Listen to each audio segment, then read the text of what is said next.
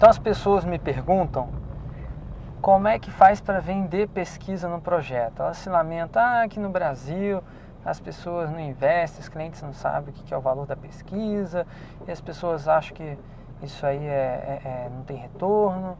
Então, pesquisa é um negócio só para projetos grandes, para empresas grandes que podem custear, é, é, é, investir nisso, mas na realidade diária não é uma coisa viável. Né? E eu tô, posso oferecer assim minha experiência para contrabalancear, não posso falar em nome de todo mundo, mas o que eu posso dizer sobre isso é que é, você não precisa necessariamente vender diretamente a pesquisa do seu cliente, você pode vender os benefícios da pesquisa. Como assim? O cliente te contrata para fazer um projeto e você vai vender o projeto com qualidade, então você vai oferecer qualidade. Como você vai fazer é, esse projeto ter qualidade? Bom, isso não é muito importante para o teu cliente, o cliente não vai estar muito interessado, agora ele vai estar interessado se vai ter qualidade. Então você vende o projeto com qualidade e embute a pesquisa no projeto, um custo de projeto. Você, não, você pode especificar isso para o teu cliente, deixar claro que você está é, é, é, contando com esses gastos, mas não, você pode também é, simplesmente, simplesmente colocar na sua planilha lá e dar um orçamento X, sem dizer que você vai fazer uma pesquisa, porque a pesquisa faria parte do próprio projeto, seria uma etapa fundamental e essencial e sem qual você não iria conseguir atingir o objetivo do projeto. Então foi mais ou menos isso que eu fiz num projeto que eu estou trabalhando agora, uma, é uma consultoria, é, sinaliza aí minha volta ao mercado. É, estava nesse ano, foi um ano sabático, digamos assim, né? um ano em que eu pude é, me afastar um pouco do mercado para poder me dedicar à academia. Eu estava é, agraciado por uma bolsa pesquisa concedida aí pela, pelo CNPq. Só que daí, lá, lá no, fim do, da bolsa, obviamente, aqueles problemas de governo brasileiro, né? Padrão, ah, as verbas não foram repassadas e para o governo estadual, enfim, eu fiquei sem bolsa nos últimos meses e até agora não recebi. Ah, então, por isso, estou voltando ao mercado, é, inicialmente como consultor, e já tem, eu estou com um trabalho interessante agora, que é, eu fui chamado para fazer análise de sistemas de um de uma plataforma de comércio eletrônico business to business para uma, uma fábrica é, de todos aqui do Paraná. E interessante que eu fui chamado para resolver problemas técnicos. Então a empresa precisava de alguém que pudesse especificar é, quais seriam os requisitos técnicos do sistema que eles iriam é, eles estão eles querem desenvolver, né? para repassar isso a, a, empresas terceirizadas que vão fazer esse desenvolvimento, ou seja, fazer o meio de campo aí entre a, a, a empresa a fábrica e a empresa de desenvolvimento do sistema. Mas assim que a gente começou a conversar com o cliente, eu já, já fui me interessando pela, não só pelos aspectos técnicos, mas a, principalmente a utilidade do sistema, né? para que, que ele vai servir.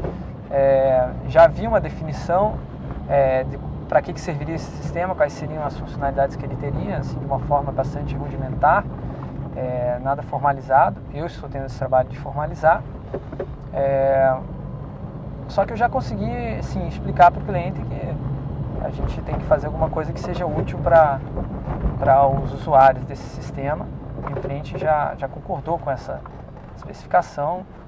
É, Agora, eu não falei em pesquisa, vou fazer pesquisa com o usuário. Não, simplesmente coloquei no orçamento, é, lá, itens a serem desenvolvidos na, na consultoria. Uma delas é, é, entrevistas com os revendedores da, dessa fábrica, que no caso são, serão os usuários desse sistema, um sistema de comércio eletrônico business to business, basicamente para que a, a, fábrica possa é, facilitar o trabalho de encomenda dos seus produtos junto a seus revendedores. Então a gente fez, a gente estava, eu acabei de voltar de uma visita de, de, uma revenda e foi muito interessante, muito interessante mesmo. Foi ótimo assim é, perceber como essa, as metodologias e os modos de, de, trabalhar com as pessoas que eu desenvolvi na, na academia até agora na minha pesquisa de mestrado, eles são muito muito úteis assim para entender realmente o que está acontecendo na, numa rotina de trabalho normal. Né? Por exemplo, a teoria da atividade, ela tem basicamente alguns elementos que ela vai, vai, vai te dar para você analisar uma situação, uma atividade né, humana. Então ela vai te dizer lá que você tem que estar atento para quem são as pessoas que estão utilizando o sistema, quais são as regras que regem a interação entre essas pessoas, qual a comunidade de pessoas, como, como é a comunidade, quais são as características da comunidade das, das pessoas que estão envolvidas na atividade, é, quais são os conhecimentos que as pessoas precisam para para estarem desempenhando, participando da atividade e os artefatos que são utilizados para mediar essa atividade. Né? Então, esses são os, são os elementos aí que a teoria da atividade nos dá. Aliás, outras questões também, qual o objeto de trabalho, quais são as e qual o resultado, né? O que, que a pessoa deseja obter, né? Então isso a, a gente fez intuitivamente agora nessa entrevista. Eu não parei para pensar, não trouxe uma tabelinha. Agora analise comunidade, agora analise regras, agora não. Isso, isso já de certa forma internalizou já na minha na minha, na minha abordagem de pesquisa, sempre que, que eu precise é, deixar isso formalizado. Né? Então, naturalmente que eu, nessa entrevista eu, eu prestei atenção nos artefatos que os, usuários mostravam, tirei foto, é, perguntei sobre as regras do, do, trabalho, da atividade, o que, que poderia, o que, que, tinha que acontecer, o que não tinha que acontecer, é, quais eram as dificuldades que, que, as pessoas tinham nessa atividade, quais, o que, era fácil, o que, era importante, o que, que não era importante. Também falamos de questões emocionais também, é, por exemplo, funcionalidades do sistema que teriam um impacto emocional no processo de venda, que poderiam impressionar o cliente, digamos assim, que vai decidir encomendar o produto ou não, né?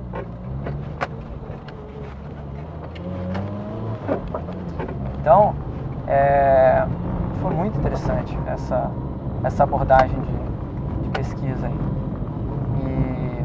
E, e a gente conseguiu nessa só na primeira essa é a primeira entrevista que eu estou fazendo né só nessa primeira entrevista a gente teve assim é, muitas ideias dos vendedores que são plenamente aplicáveis assim por exemplo é, basicamente isso é uma outra coisa também que a gente viu na, na minha pesquisa de mestrado né que a inovação é, pelos usuários né se é que se pode chamar usuários né mas as soluções que as pessoas criam no seu trabalho são fantásticas, muito criativas, né? E elas podem ser incorporadas pelos sistemas oficiais. Então, por exemplo, uma das coisas que o revendedor me mostrou lá era um book né, de fotos de aplicação do, dos toldos que essa fábrica produz, né? Então isso é uma coisa simples que eles fizeram, né? Todos os, é um portfólio, portfólio de aplicação que das, dos produtos que eles aplicaram, né? Então esses dados eles é, são dados que já estavam na empresa, né? a empresa simplesmente organizou isso no book e ela utiliza muito para que os clientes possam visualizar como é que vai ser, como é que, como é que fica né, um todo aplicado na, na casa dele, né? São todos de luxo para pessoas que, que, querem qualidade na, na sua casa. Então, ah, é, uma, é um produto um pouco mais complexo, né? não é uma coisa tão simples. Então, é,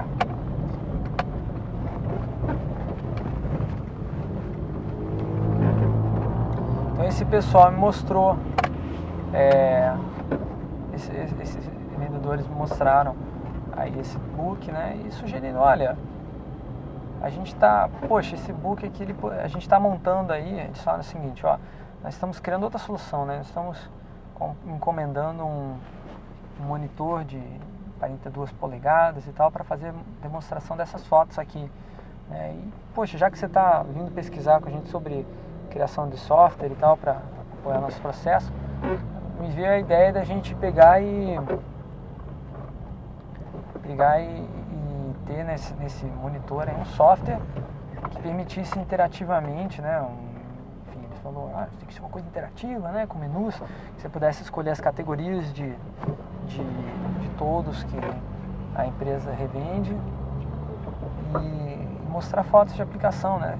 Falou, olha, só isso já causaria um impacto bem grande assim na nosso convencimento do, do cliente, né?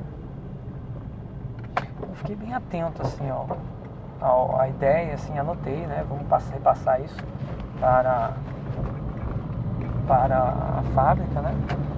Isso é uma coisa, puxa, hiper simples de fazer, né?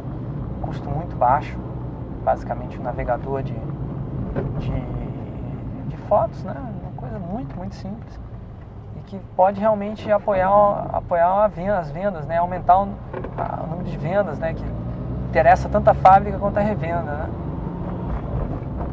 Então isso é uma ideia que partiu né, do, dos usuários, né? E uma ideia boa, né? Então a gente pode conseguir com a pesquisa assim facilmente, né?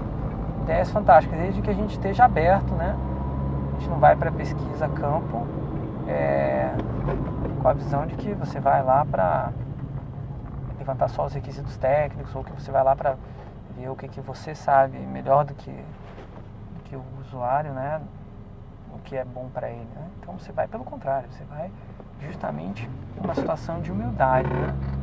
Vai numa posição de humildade, não, eu não sei, eu não conheço esse negócio, eu nunca vendi todos na minha vida, então como é que eu posso saber melhor do que quem vende todos o que, que é vender todos, né? Então a gente está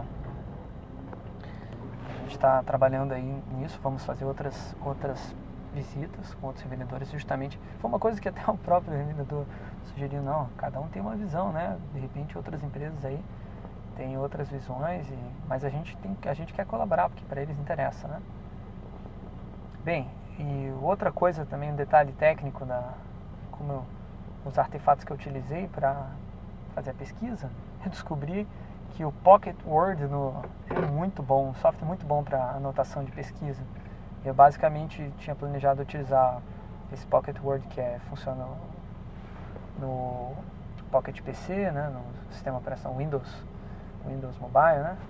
Então eu eu estava eu estava esperando usar o Word apenas para escrever as anotações mas aí eu descobri, não, indo para a entrevista, eu descobri que o que o Word também também permite fazer desenhos rabisco simples e permite gravação de áudio. Nossa. E a, a gravação de áudio fica visualmente assim atrelada ao texto, né, as anotações textuais. Então, achei assim muito útil utilizar isso no, utilizar isso na, na, minha, na minha, nas minhas anotações. Então eu ia fazendo as perguntas, tinha as perguntas anotadas já previamente, passei para o Pocket Word, para o arquivo do Pocket Word. E eu ia fazendo as perguntas, apertava o botão REC e a pergunta fica, a resposta da pergunta fica atrelada, fica do ladinho assim da, a resposta, né? E de repente se eu abordasse mais um tema, bastava eu adicionar a palavra-chave ali do tema que eu estava abordando e tasca gravar de novo, né? Não preciso mais ficar anotando, anotando muita coisa. Então foi mão na roda, né? E a outra ferramenta que eu utilizei foi uma, uma máquina fotográfica para registrar assim os, os artefatos que eles estavam utilizando para o processo de venda deles. E então é isso. Resumindo o podcast, pesquisa é alguma coisa que você pode embutir nos seus projetos sem falar diretamente do seu cliente. Você dá o custo e você garante que vai ser um produto de qualidade. Você é, pode fazer pesquisa muito pouco reinvestimento e você pode aproveitar muito bem as contribuições que as pessoas, os usuários, né, os co-criadores, enfim, podem dar sobre os artefatos de trabalho deles.